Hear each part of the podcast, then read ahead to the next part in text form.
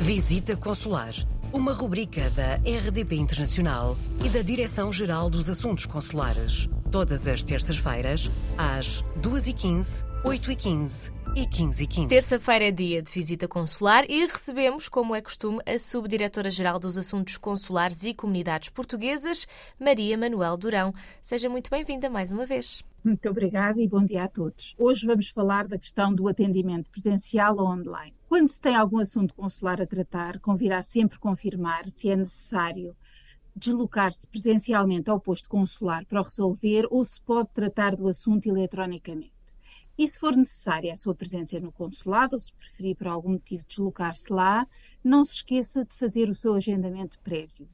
Hoje, a maioria dos postos consulares disponibilizam o serviço de agendamento e 93 postos utilizam a plataforma de agendamento online de atos consulares, disponibilizada pelo Ministério dos Negócios Estrangeiros através do portal das comunidades portuguesas.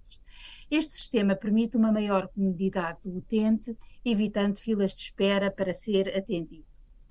No decurso deste ano, já foram atendidas quase, já foram feitos quase 800 mil agendamentos através deste sistema. Esta plataforma tem vindo a ser constantemente aperfeiçoada com vista a melhorar a experiência do utente e foi com este objetivo que, desde o dia 5 de dezembro, entrou em funcionamento uma nova plataforma onde consta toda a informação necessária à realização do serviço pretendido e onde, eh, ao mesmo tempo, é dada a possibilidade ao utente de uma melhor gestão dos seus agendamentos.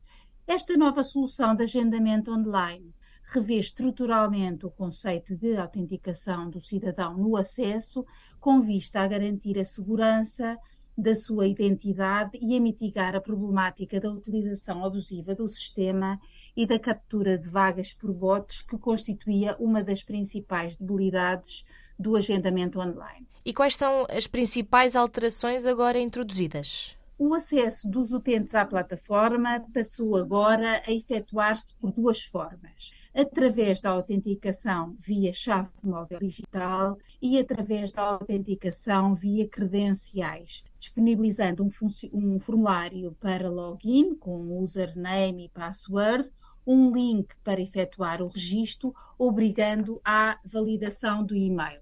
A autenticação via chave móvel digital tem ainda a vantagem do utente poder aceder a vagas específicas para agendamento para quem possua este tipo de, de autenticação. Mas não se esqueça que já há vários atos consulares que se conseguem fazer inteiramente online, de forma cómoda e fácil, sem ter de se deslocar presencialmente ao posto consular. Através do consulado virtual, que é um canal online da rede consular portuguesa, que pode aceder através do portal das comunidades, poderá fazer vários atos, proceder à sua inscrição consular, requerer o certificado de, de registro consular, solicitar a transferência de posto da inscrição consular no caso de mudar de residência, pedir o registro de nascimento de menores com idade superior a um ano, com pelo menos um progenitor nacional, solicitar o registro de nascimento online e fazer o, o, o pedido de, de, primeiro cartão de cidadão para crianças com, com idade inferior a um ano, efetuar o registro de óbito, renovar o cartão de cidadão para cidadãos uh, com mais de 25 anos, enfim, há uma, um conjunto já bastante significativo de atos que pode fazer totalmente online.